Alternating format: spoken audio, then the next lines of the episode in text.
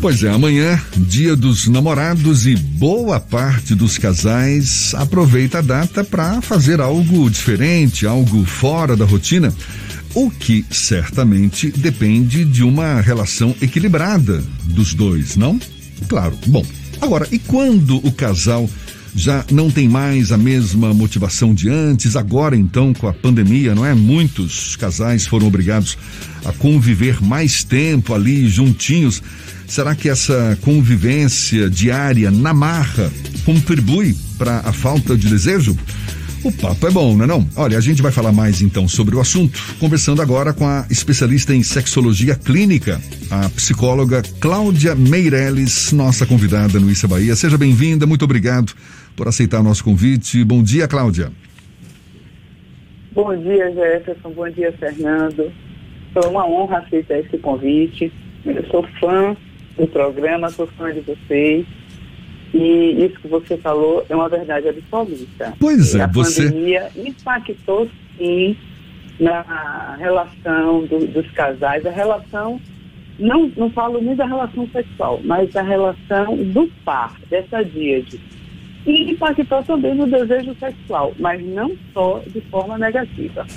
Não só de forma negativa, mas primeiro falando da forma negativa, o que fazer para reverter essa situação, Cláudia? É, veja bem, existem várias coisas que podem ser feitas, né? A primeira delas é uma boa comunicação. Quanto melhor eu me comunico com o meu, com a minha parceira, né? Uma boa verticalidade faz uma boa horizontalidade. Ou seja, se eu não estou bem durante o dia, se é uma relação conflituosa, desrespeitosa, certamente isso vai impactar para que esse desejo sexual não se manifeste. Né? Então, uma boa comunicação, sentar, conversar, resolver as questões que estão é, em efervescência naquela relação é uma coisa importante. E depois é a erotização, né? é a conquista. Você começa a conquistar o seu parceiro, a sua parceira, num bom dia que você dá. Uhum. Não é só na hora que você vai ter relações sexuais, não você se prepara durante todo o seu dia, porque você precisa ser bem tratado, conquistado, mostrar para o outro que ele é importante para você.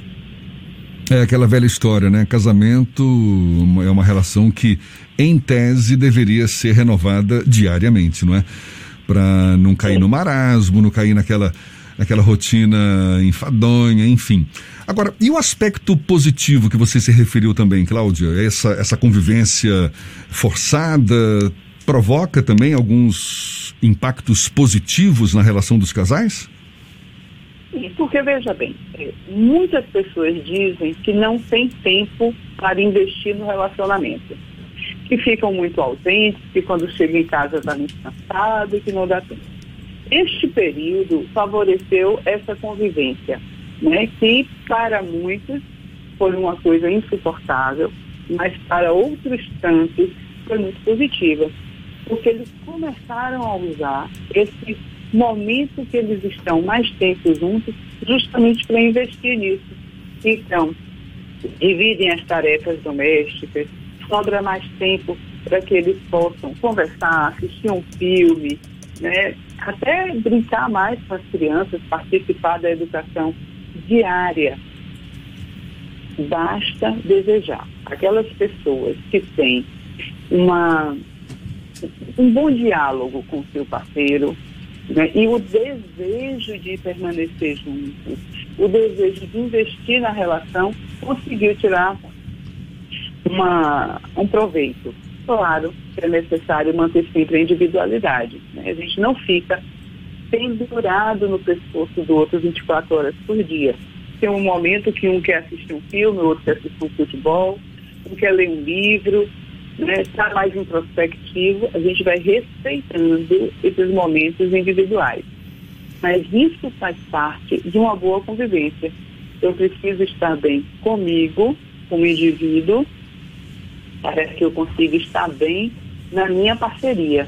Então, o respeito, é, exercitar o respeito consigo e com o outro nesse período foi muito importante. Cláudia, eu costumo brincar que o relacionamento que resistiu à pandemia, ele tem um, muitos pré-requisitos para ser uma relação duradoura. Mas para ter uma relação duradoura, você tem que em, em, o tempo todo é, ser inovador ou pelo menos conquistar o outro a cada dia. Quais são as dicas que você dá para que uma relação ela não acabe ou morna ou fria e se mantenha aquecida durante muitos anos? É, é, a principal coisa não é, não é uma dica, né? É, isso já é uma coisa pré-fixada. Você precisa primeiro se conhecer. Conhecer os seus limites e as suas tolerâncias e intolerâncias. Conhecer esse parceiro. E desejar continuar e crescer ao lado dele então, até o café da manhã, que é um café preto com pão, porque eu não tive dinheiro para comprar a manteiga, ele pode ser um momento diferenciado. Então, coloco um café é, mais arrumadinho naquele dia, não só a mulher para o homem, mas ele também para a mulher. Você pode surpreender o outro sem gastar um tostão. Né? Ou você chegar, tomar um banho, se arrumar inteiro botar sua melhor roupa, seu melhor perfume e dizer estou aqui para você. É o desejo, o desejo. Se eu fosse elencar é, dicas, não, não ia ser producente. Por quê? Porque cada pessoa vai viver a sua realidade. Mas assim, pense, você quer viver essa relação? Você quer estar para o seu parceiro e para, para que ele esteja para você? Entregue Tá? Converse, diga o que gosta. Porque uma coisa que acontece é que mesmo casais de muitas décadas, às vezes um não conhece os detalhes que o outro gosta. Os detalhes não, está, não presta atenção em um, um pequeno detalhe. É, é uma palavra que você fala que tira a pessoa da conexão ou uma, uma palavra que você fala que faz essa pessoa ganhar o dia. Então as pessoas precisam é, elogiar os parceiros do que é bom e o que não é tão bom. Não é dizer, ah, você faz isso, eu não gosto disso. Não, diga, eu gosto quando você faz dessa forma. Ou é tão bom quando você chega e diz assim, nossa, o meu dia hoje foi maravilhoso, o dia hoje não foi tão bom mas eu queria partilhar isso com você. Eu gosto quando você faz isso. Quando ele chega em casa ou ela chega em casa gritando, brigando, a melhor coisa que você faz é não nem se pronunciar. Porque se você só se pronuncia quando a coisa é boa, ele vai ver que o outro comportamento não é bom. Então, se você quer ter uma relação, e eu estou falando, estou falando de relação sexual, relação sexual é uma consequência. Né? Porque se você não se prepara, hoje eu vou ter uma relação sexual. Hum, tá fadado a não dar certo. Hoje eu vou me encontrar, eu vou brincar. Porque relação sexual, eu sou repetitiva nisso. É brincadeira de adultos. E você vai brincar. Hoje eu quero brincar. Então eu vou olhar no olho, vou pegar na mão, né? Eu vou dizer coisas que eu dizia há 10 anos, há 5 meses. Você mantém esse mesmo é, discurso de quando você começou a sua conquista. Porque a conquista nunca termina, né? A conquista, como você bem falou, ela é diária. Ela é diária. Cláudia. E, a gente vive numa sociedade é, extremamente sexista e com o machismo estrutural extremamente preponderante. E Sim. isso acaba exigindo mais da mulher do que do próprio homem. Como construir uma relação numa sociedade tão machista e que precisa passar por momentos em que o machismo estrutural precisa ser esfacelado ou pelo menos reduzido no médio e longo prazo para que no futuro a sociedade seja mais justa? Educação para a sexualidade. Se nós educarmos a população para entender que a sexualidade existe em um todo e que os dois, homem e mulheres, têm a mesma tradição ou desejo, a mesma obrigação de cuidar da relação, né? e o auto-respeito, a gente vai começar a mudar. Porque a, quem cuida né, de uma forma quase que 100% da criação é a mulher. Então, quem cria o machista é a mulher. Ela cria o homem, né, é, é, é, ela, ela forma o, a criança para ser o homem no futuro. Quem está formando e passando essas ideias e ajudando a ser reforçadas somos nós, mulheres. Nós precisamos ter um discurso que não seja machista. Ou seja, cuidar da casa é obrigação de quem mora naquela casa. As pessoas colaboram entre si, se ajudam. Não é obrigação da mulher, é obrigação de todos. Mas nós criamos as filhas mulheres para cuidar da casa. Os filhos homens a gente deixa mais pouco. Então, assim, educação para a sexualidade é importante, porque a sexualidade, ela não está só no ato sexual, mas é toda uma forma de expressão de um povo dentro de uma cultura. Cláudia, a gente começou a falar, né, no início do nosso papo aqui, falando dessa possível falta de desejo, falta de motivação uhum.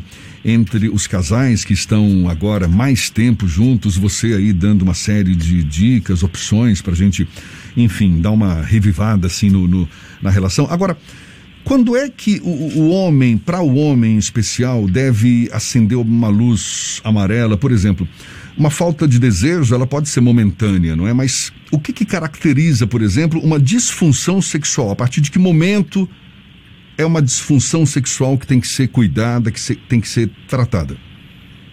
Tá. Eu vou responder a sua pergunta, mas vou responder do início. Nenhum homem vai ter desejo sexual 24 horas por dia. Nenhum. Né? Você tem momentos de desejo. Quando você está diante de um estímulo efetivo, você vai ter desejo. Agora, respondendo quando é que a luz precisa ficar amarela quando você percebe que você está mudando o seu comportamento. Bom, eu tinha desejo sexual, ele se manifestava eh, diariamente, não vou dizer nem a periodicidade, mas diariamente. Aí você começa a perceber que esse desejo já tem mais de 15 dias, não apareceu. Vamos ver. Primeiro vamos analisar como eu estou eu estou preocupado eu estou com as finanças, com a saúde, eu não estou bem dentro dessa relação. Começa a se perguntar. Eu não tenho desejo pelo meu ou minha parceira eventual, ou seja, minha namorada, minha esposa, minha ficante, ou eu não tenho desejo por ninguém. Então, são vários aspectos que você precisa percebo uma mudança no meu comportamento de desejo, a melhor coisa que você faz é buscar um especialista para conversar. Pois é, você, você é especialista em sexologia clínica. Isso. O, o, primeiro, primeiro, explica melhor, o que, que é a sexologia clínica e que tipo de reclamação que você costuma ouvir no consultório? Bom, a sexologia clínica é o estudo das disfunções sexuais, né?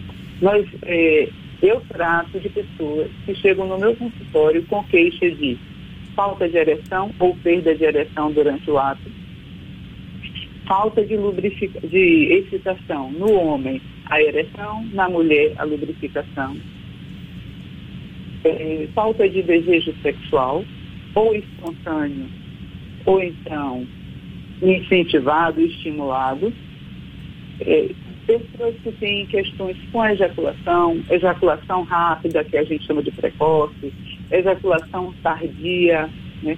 falta de ejaculação, pessoas que apresentam queixas de orgasmo ou não sentem orgasmo, ou o orgasmo demora para chegar.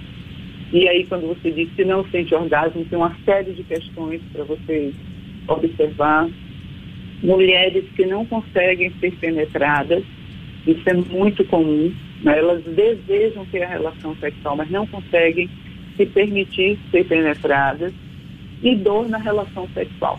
Essas são as queixas. São a, as, as disfunções sexuais, né? São disfunções sexuais, né? Na maioria. São as disfunções sexuais, e, e, e, a maioria delas você trata é, com o casal ou é individualmente? A disfunção sexual, uma pessoa que tem, por exemplo, uma disfunção erétil, aí eu tenho uma disfunção erétil, ok. Se essa disfunção não estiver incomodando essa pessoa, se ele estiver bem com ele mesmo e com o parceiro, isso não vai ser tratado. Você não mexe no que não está sendo disfuncional. Se chega um homem no meu consultório e diz, eu tenho disfunção erétil, eu vim aqui porque eu não estou me sentindo bem, eu estou com medo de entrar na relação, ok, eu vou observar se ele tem parceiro fixo. O que é o parceiro fixo? É aquele com quem ele habitualmente mantém as relações sexuais essa pessoa é convidada para participar da terapia, porque ela faz parte. A gente precisa entender, inclusive, se algo desse parceiro está impactando nesse homem. Né? E para ajudar para que as tarefas que vão para casa possam ser realizadas e a terapia ter sucesso. a gente diz que terapia sexual, geralmente, ela é tratada com a parceria Cláudia, uma última pergunta. Entre quatro paredes, pode tudo desde que seja consensual e apimentar a relação pode de alguma forma facilitar para que ela se mantenha duradoura. Estamos na véspera do Dia dos Namorados, um dia em que os casais tendem a ou ser inovadores ou pelo menos brincar um pouco mais com a própria sexualidade é, entre quatro paredes, com duas pessoas adultas, né? E em consenso, pode. Quase tudo. O que for trazer prejuízo para a saúde dessa pessoa, a gente não, não, não pode concordar. Né?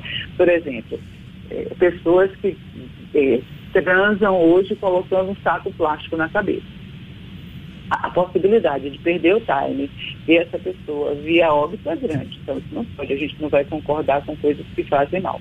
Mas posições, é, acessórios, quaisquer outras práticas que aquele casal se permita, é, é um, uma decisão deles, não tem problema.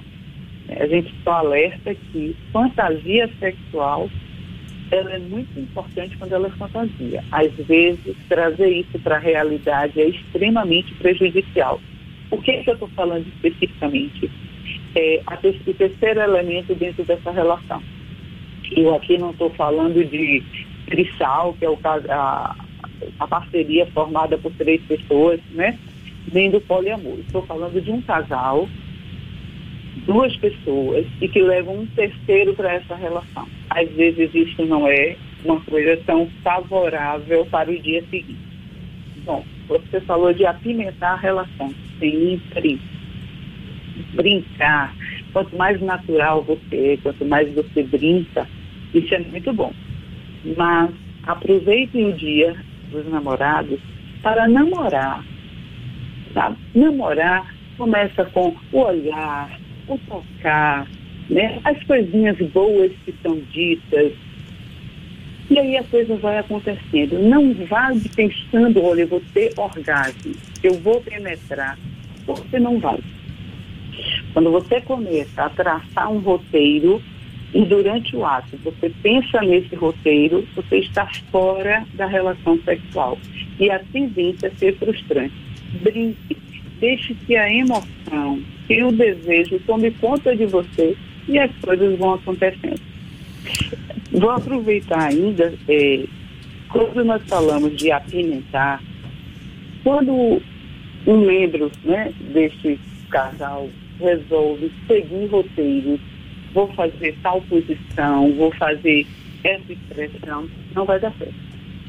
Porque você, de novo, está seguindo um roteiro previamente estabelecido, significa que você vai estar tomando conta.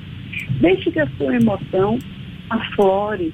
Então você faça os movimentos, Né? Se você sentir, não fique pensando no ato, pense só na erotização, no que está bom, no que você está fazendo, no que você está sentindo, aonde está colocando a mão, a boca, o pênis, a vulva. Então, assim, entregue ao ato sexual sem roteiro. Ó, depois desse papo a gente vai ficar na expectativa de receber alguns relatos na segunda-feira de alguns casais dizendo, olha, foi show a comemoração do Dia dos Namorados, valeu as dicas. Muito obrigado, Cláudia Meirelles, psicóloga e especialista em sexologia clínica, dando aí uma série de opções para que essa comemoração do Dia dos Namorados seja de fato saudável, muito legal.